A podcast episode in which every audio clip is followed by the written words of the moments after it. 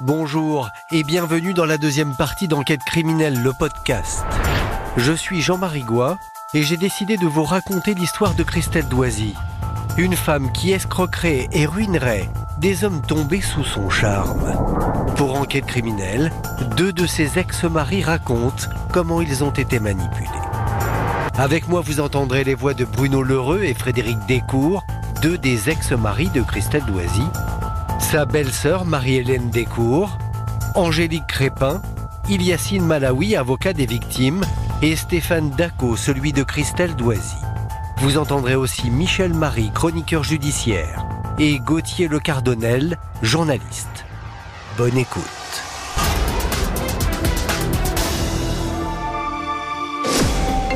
On n'arrive pas à le joindre, euh, on ne sait pas trop où il est, euh, et à un moment donné, ça décroche. Et c'est elle qui décroche. Et là, je lui dis Alexandra, bonjour, c'est Marie-Hélène, j'ai besoin de parler à Fred, c'est très grave et très urgent. Euh, et elle me dit Ah bah écoute, il est avec le bébé, là je peux pas te le passer tout de suite, mais il te rappelle dès qu'il a fini dans les cinq minutes. 10 minutes, un quart d'heure, une demi-heure. Je commence à rappeler, et là cette fois-ci, on pouvait plus laisser de message. Si Marie-Hélène cherche à joindre son frère à tout prix, c'est pour lui annoncer le décès de leur mère. Donc quand ma soeur a rappelé, le téléphone était coupé. Et il n'a jamais été rallumé. Donc elle savait, puisqu'elle lui a dit Maman est morte. C'est terrible. Je dois dire que je suis extrêmement euh, touchée et même blessée parce qu'il n'a pas pu assister aux funérailles de sa mère. C'est quand même euh, très humainement, c'est très difficile. Ils étaient extrêmement attachés l'un envers l'autre. Alexandra aurait-elle sciemment fait manquer à son mari les funérailles de sa mère? Désormais, il semblerait que Frédéric vive totalement reclus avec son bébé, sous la coupe de sa femme. Plus de coups de fil, plus d'adresse mail joignable, euh, euh, plus aucun contact. Disparu, rayé de la surface de la Terre. La seule personne qui me parle, c'est Alexandra Bertrand. Du soir au matin?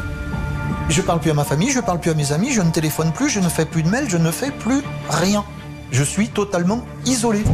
Cet isolement que vit Frédéric Descours se serait répété avec d'autres hommes. Difficile donc de ne pas en conclure que cela ressemble, chez Christelle, à une stratégie. Première phase d'approche de la famille, la seconde, l'isolement, pour pouvoir faire en sorte d'opérer une manipulation efficace. En cavale avec soi-disant deux tueurs aux trousses, Frédéric et Alexandra posent leurs valises sur la côte marocaine, à Essaouira. Et cette petite famille si particulière va de nouveau s'agrandir de la même curieuse façon. Puis là maintenant, il y a une deuxième grossesse gémellaire qui est là. Donc là, ben, il est décidé que de toute manière, il est hors de question qu'elle accouche au Maroc. Et vu la situation, il faut que ce soit de l'aquanatal aussi. Donc euh, ben, c'est parti, elle gère. Onze mois seulement après être parti au Maroc, le couple fait le voyage inverse. Retour en France. En fait, elle, elle a perdu le deuxième bébé à Gignac, dans le sud de la France, après être remontée du Maroc. On arrive, on arrive en Belgique, il n'y en a plus qu'un. Je viens de perdre le deuxième bébé en moins de deux ans, trois ans. Deuxième grossesse soi-disant gémellaire. Deuxième perte d'un des deux bébés. C'est du moins ce qu'Alexandra aurait annoncé à Frédéric. Sauf que cette fois, la situation va évoluer. Étonnamment, Alexandra, la paralytique, va beaucoup mieux. Grâce à des soins à distance par des magnétiseurs, elle recommence à marcher. Et, elle arrive à faire des pas. Fait deux ans qu'elle est en fauteuil roulant. C'est waouh Mais si elle pouvait retrouver son autonomie. Oh à ce moment-là, on se dit, on ne se dit pas j'ai été manipulé. On se dit c'est extraordinaire. Comment démêler le vrai du faux? Qui croire? Cette femme est elle aussi machiavélique que son ancien mari l'a décrit est-il naïf, influençable à ce point? Cette Christelle Doisy, alias Alexandra Bertrand, qui est-elle vraiment? Elle avait une enfance euh, normale et à l'adolescence, il y a eu les premiers signes euh, d'une déviance. Elle s'est montrée très rapidement, c'était une menteuse. Rapidement aussi, elle a, volé des échecs. Dès l'adolescence, elle a basculé dans cette mythomanie. Elle s'est inventé, euh, une vie.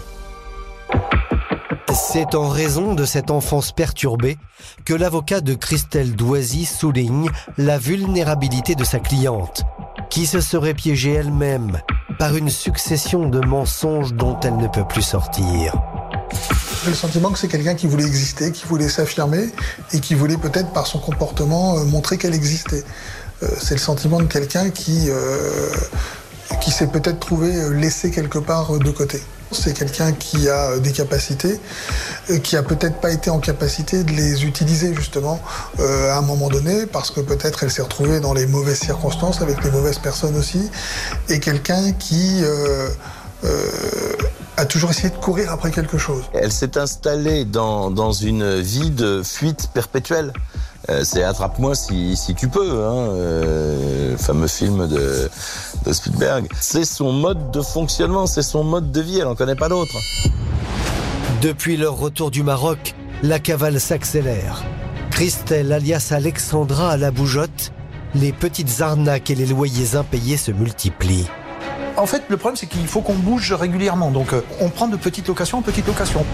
Trois semaines, quatre semaines, une semaine, c'est au gré. C'est facile de louer une maison de vacances. On ne demande pas beaucoup de papiers. Et Alexandra Bertrand, elle le sait très bien, ça. Puisqu'elle tape que là-dedans. C'est pour ça qu'on fait saute, saute, saute, saute, saute. Et puis à force, on fait euh, France, Belgique, Belgique-France, etc. Ils sont restés en France, en Belgique, à, vivre cette vie euh, très bizarre, à rester un mois à un endroit, deux mois à un autre, euh, deux semaines dans cette maison. Enfin, c'est, il n'y a rien de logique en fait. On ne sait pas du tout, euh, on ne comprend pas ce, que, ce qu'elle a recherché. Chaque moment, chaque étape de ce parcours paraît invraisemblable. Comment cet ancien militaire, décrit comme solide, sérieux, peut-il s'être laissé manipuler comme il le raconte? Comme s'il était la faible victime d'une femme toute puissante. Qu'est-ce qui fait qu'une femme arrive à me faire plier? Comment elle a fait?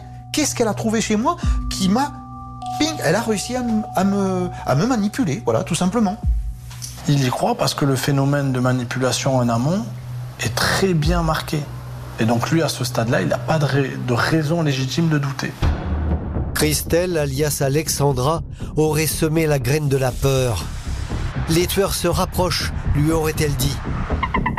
Et Frédéric l'aurait encore cru.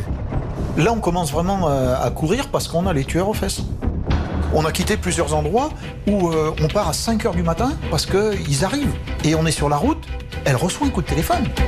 Qui dit Super, vous avez réussi à partir à temps, ils viennent d'arriver, là c'est le sketch, mais vous êtes plus là. Là pour moi, je suis dans l'histoire. Je ne vis que pour ça. Et avec ça. En fait, le mensonge, plus c'est gros, plus on y croit. Et euh, si on l'amène bien, on peut vous faire croire n'importe quoi. Qui va gober un tel baratin? Eh ben lui, euh, apparemment, le gobe euh, sans difficulté. Ça veut évidemment dire qu'elle est extrêmement forte.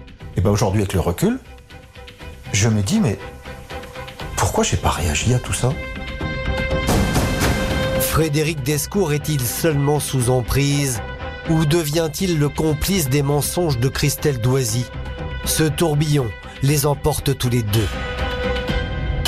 Je crois qu'à partir du moment où on commence à fuir quelque chose, il n'y a plus vraiment de, règles, il n'y a plus vraiment d'explications. Je crois qu'on s'auto-alimente tout simplement euh, et on est euh, dans une fuite en avant euh, qui fait qu'après il n'y a plus de cohérence à ce qui se passe. C'est pas quelqu'un qui, comme certains escrocs de haut vol, va s'acheter des voitures, va s'acheter des voyages extraordinaires, va vivre dans des palaces. C'est quelqu'un qui vit une vie au quotidien euh, et qui, avec euh, ce qu'elle a réussi à, faire, euh, permet de faire vivre sa famille, ni plus ni moins. Au cours de cette vie de nomade, avec une cinquantaine de déménagements en cinq ans pour éviter les poursuites, Christelle Doisy va donner à ses escroqueries une toute autre ampleur. Car elle aurait un projet ambitieux, s'exiler au Panama pour y ouvrir un haras avec hôtel. Il faut fabriquer un business plan pour euh, monter un complexe hôtelier, puisqu'Alexandre Bertrand, elle est cuisinière, euh, responsable d'hôtellerie, donc tout ça elle connaît, et elle a fait ses études là-dedans. Première étape de ce rêve d'Eldorado au Panama, la très habile manipulation de leur babysitter, Lorane, jeune fille belge, au père, passionnée d'équitation, à peine majeure. Et lorsque cette jeune fille entend parler de cette histoire-là, c'est quelque chose qui l'attire, de vivre cette vie euh, complètement exotique. Euh, et, et, donc, euh, elle s'inscrit dans le projet. Voilà, c'est comme ça que ça commence. Cette jeune fille au père, Lorane, va perdre tout repère au contact du couple. Son portable aurait été confisqué. Elle aurait été isolée de sa famille. Elle entre à son tour dans cette vie de mensonge avec faux noms et changement d'apparence physique. Christelle, alias Alexandra, lui aurait teint les cheveux et forcé à suivre des régimes. Selon Frédéric Descours, c'est sa femme et elle seule qui manipulent la jeune fille. Elle va lui demander de, de, de faire un régime. Après, elle va lui demander de bouffer plus que de raison pour regrossir, parce qu'il faut qu'elle change d'apparence. C'est exactement ce que j'ai subi moi. Moi, j'ai dû faire un régime de... J'ai perdu 15 kilos en deux ou trois semaines. Parce qu'il fallait que je change d'apparence pour les nouvelles photos. Parce qu'elle m'explique que euh, pour le départ à l'étranger, ben, on ne pourra plus partir sous nos noms. Il va falloir changer d'identité. Toujours est-il que cette jeune fille, hein, elle était à peine majeure, n'était plus que l'ombre d'elle-même, euh, et elle obéissait au doigt et à l'œil euh, à Alexandra et apparemment aussi à Frédéric? Lorane, la babysitter, serait devenue une sorte de cheval de Troie du couple pour des malversations financières. Il y a des crédits qui ont été faits, des, des utilisations de cartes bancaires, etc. Mais ça pouvait se faire avec n'importe quel kidam, donc il n'y a pas forcément d'intérêt particulier à ce que ce soit elle qui reste sur place, etc. Donc il n'y a pas de, de cohérence là aussi. L'asservissement de cette jeune fille sert en réalité aux escroqueries, puisque cela permet d'avoir d'autres identités différentes et cela permet en réalité de justifier euh, beaucoup d'autres choses et d'avoir un autre interlocuteur pour les escroqueries. La jeune fille au père aurait accompagné Christelle, alias Alexandra, dans plusieurs banques pour ouvrir des comptes et y déposer des chèques volés. Et une fois le compte ouvert, muni d'une carte bancaire et d'un nouveau chéquier, de nouvelles escroqueries auraient été possibles dans d'autres banques, avec de nouveaux comptes. Toute la journée, elle poste, elle poste, elle poste. C'est impressionnant le nombre d'heures qu'elle passe à gérer de l'administratif. En fait d'administratif, cela ressemblerait plutôt à un atelier de faussaires, avec la construction méticuleuse de fausses identités. Frédéric et Alexandra s'appellent désormais Monsieur et Madame Vial. Quant à leur babysitter, ils lui font prendre successivement le nom de Emma von der Beck, puis entre autres Mélanie Dubois. Pendant six ans, Frédéric euh, n'a pas pu ne pas voir qu'il y avait des choses qui n'allaient pas, notamment avec la babysitter. Euh, cette babysitter qui ouvrait des comptes, euh, des comptes en banque, cette babysitter qui était complètement dévouée corps et, corps à ses patrons. Cette étrange épopée sous le faux nom de Monsieur et Madame Vial va s'achever dans le département de la Somme, où les plaintes s'accumulent. Et les gendarmes découvrent alors l'ampleur des arnaques. Quand ils ont lancé leur, en- leur enquête sur Christelle Doisy, en fait, ils se sont rendus compte que, que des procédures contre elle, il y en avait, il y en avait euh, un peu partout en France et, et que ça arrivait de partout. La cavale va prendre fin le jeudi 10 mars 2016, lorsqu'un groupe armé frappe brutalement à leur porte, au petit matin. Des coups, mais énormes. Et là, je me réveille, j'entends taper comme ça. J'ai dit, ils sont en train de tirer sur la porte. Je me rappelle, j'ai regardé Alexandra. Elle était au bord du lit, comme ça. Je lève les mains, ne tirez pas, il y a des enfants en haut. Pour moi, ça y est, c'est les tueurs, ils nous ont trouvés, on va se faire plomber. Ou fracasser, ou j'en sais rien. Là, c'est fini, quoi. On a bien joué, c'est fini. Et là, j'en vois un qui se tourne, et derrière lui, il y a marqué gendarmerie. Où sont vos armes? Les armes de quoi? Vous êtes un ancien militaire, vous êtes présumé armé et dangereux? Et dans l'interrogatoire qui commence alors, Frédéric Descours affirme aujourd'hui être allé de surprise en surprise. Monsieur, quel est votre vrai nom? Bah, Frédéric Descours. Quel est le nom de ton épouse? Bah, Alexandra Bertrand. Pourquoi Alexandra Bertrand? Elle s'est présentée sous ce nom-là Non. Est-ce qu'elle a déjà été mariée? Bah non. Est-ce qu'elle a déjà eu des enfants? Bah non. Face aux gendarmes, Christelle Doisy ne reconnaît que des broutilles. De son côté, Frédéric Descours aurait découvert le passé de sa femme. Et ben là, je découvre que la femme avec qui, euh, qui me fait courir finalement depuis six ans, c'est pas son identité. La femme qui existe n'a pas ce nom, n'a pas cette vie, n'a pas cette famille, n'a pas, n'a rien. Était déjà mariée, a déjà un enfant. J'ai épousé une ombre. Non seulement Frédéric Descours dit découvrir la véritable identité de sa femme, l'existence d'un précédent mariage avec un enfant, mais il aurait aussi appris que Christelle Doisy avait un passé judiciaire. On vient me dire qu'elle est évadée de la prison d'agent depuis août 2009. Euh, huit mois avant que je la rencontre, quoi. Mais je dis, mais, mais, mais... là, je, je tombe. En 2009, Christelle Doisy avait été condamnée par le tribunal de Pau à deux ans d'emprisonnement pour escroquerie. Déjà incarcérée à la prison d'Agen, elle avait profité d'un régime de semi-liberté pour s'évanouir dans la nature. Je ne sais pas comment Christelle Doisy vit la prison, mais en tout cas, euh, ce qu'on constate, c'est que ça l'empêche pas de recommencer. Recommencer à mentir, recommencer à tricher avec un certain culot, tout juste évadée de prison, Christelle Doisy parvient à obtenir de vrais papiers d'identité en présentant de faux actes de naissance au nom d'Alexandra Bertrand. Elle décide de partir sous une fausse identité. Elle se rend dans la préfecture euh, d'Agen où elle obtient des vrais faux papiers. Elle se refait une virginité euh, judiciaire euh, avec cette identité de- d'Alexandra Bertrand. Elle se savait recherchée sous sa véritable identité. Donc là, ça lui permet de, retrouver une nouvelle vie plus sereine et de, de partir dans une aventure incroyable avec ce nouveau mari. Pour ne pas être démasqué, la clé c'est le mouvement. Aller plus vite que la machine administrative tout en connaissant parfaitement ses rouages. Elle a l'intelligence de faire en sorte que les informations ne puissent pas se recouper. Donc c'est ça sa grande force. C'est qu'elle elle surfe sur les lacunes de notre, de notre société, de notre administration. Elle a même pu franchir des frontières, euh, aller à l'étranger sans que quiconque voit quoi que ce soit. En réalité, cette femme a beaucoup de talent.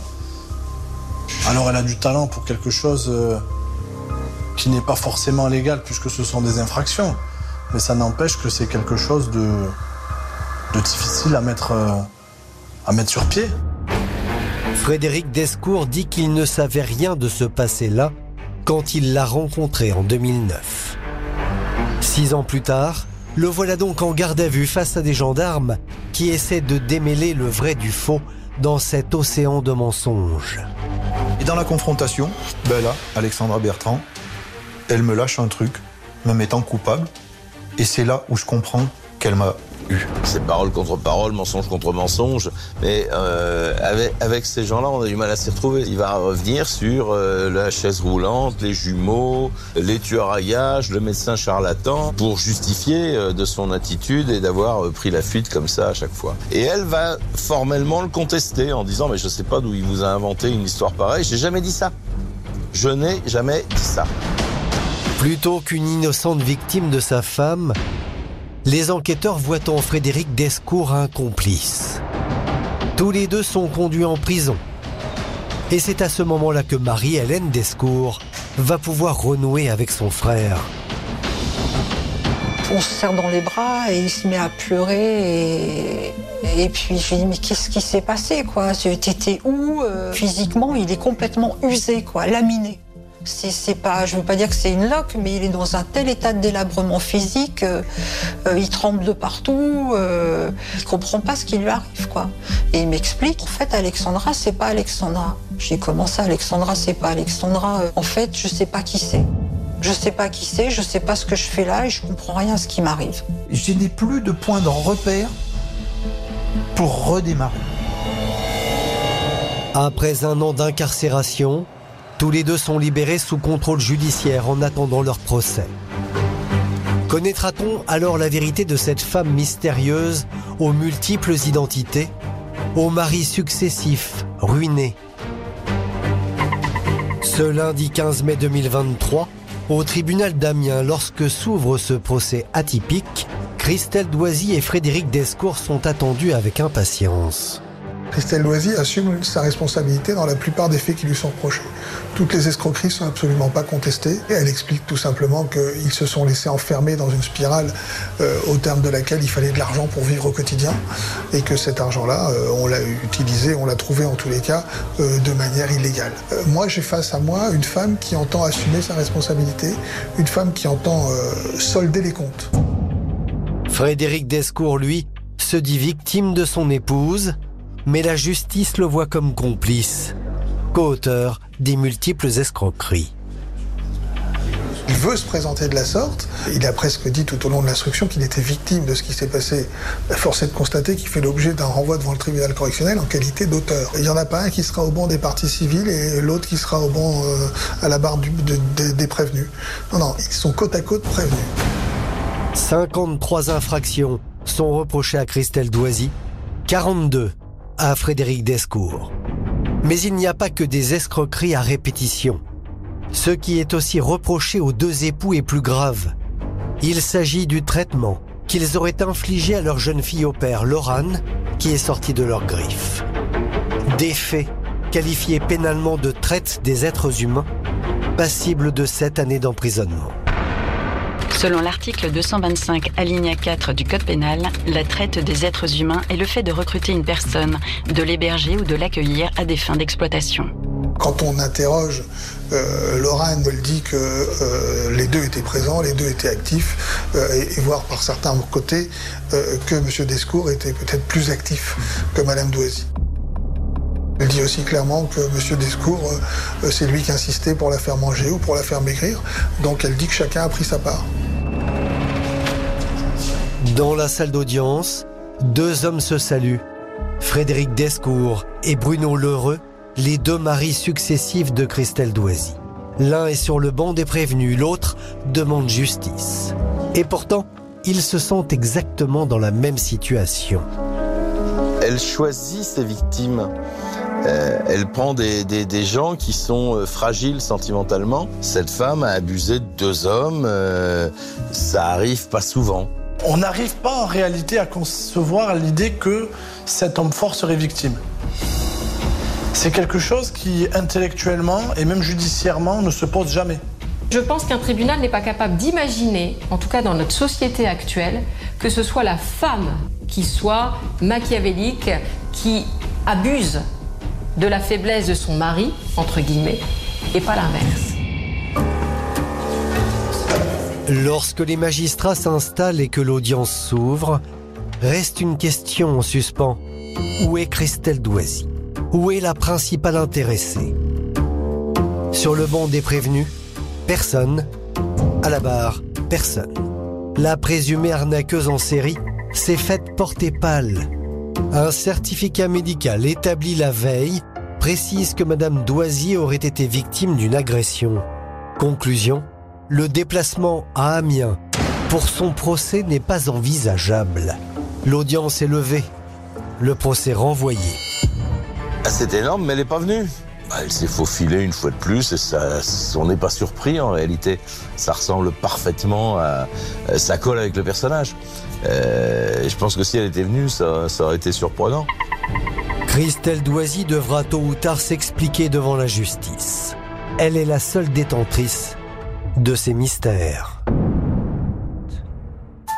Merci d'avoir écouté la deuxième partie de cet épisode consacré à l'affaire Christelle Doisy. N'hésitez pas à vous abonner à ce podcast afin de recevoir chaque semaine un nouvel épisode. Et bien sûr, s'il vous a plu, vous pouvez laisser un commentaire sur l'appli RTL, rtl.fr et toutes les plateformes partenaires. Je vous dis à la semaine prochaine.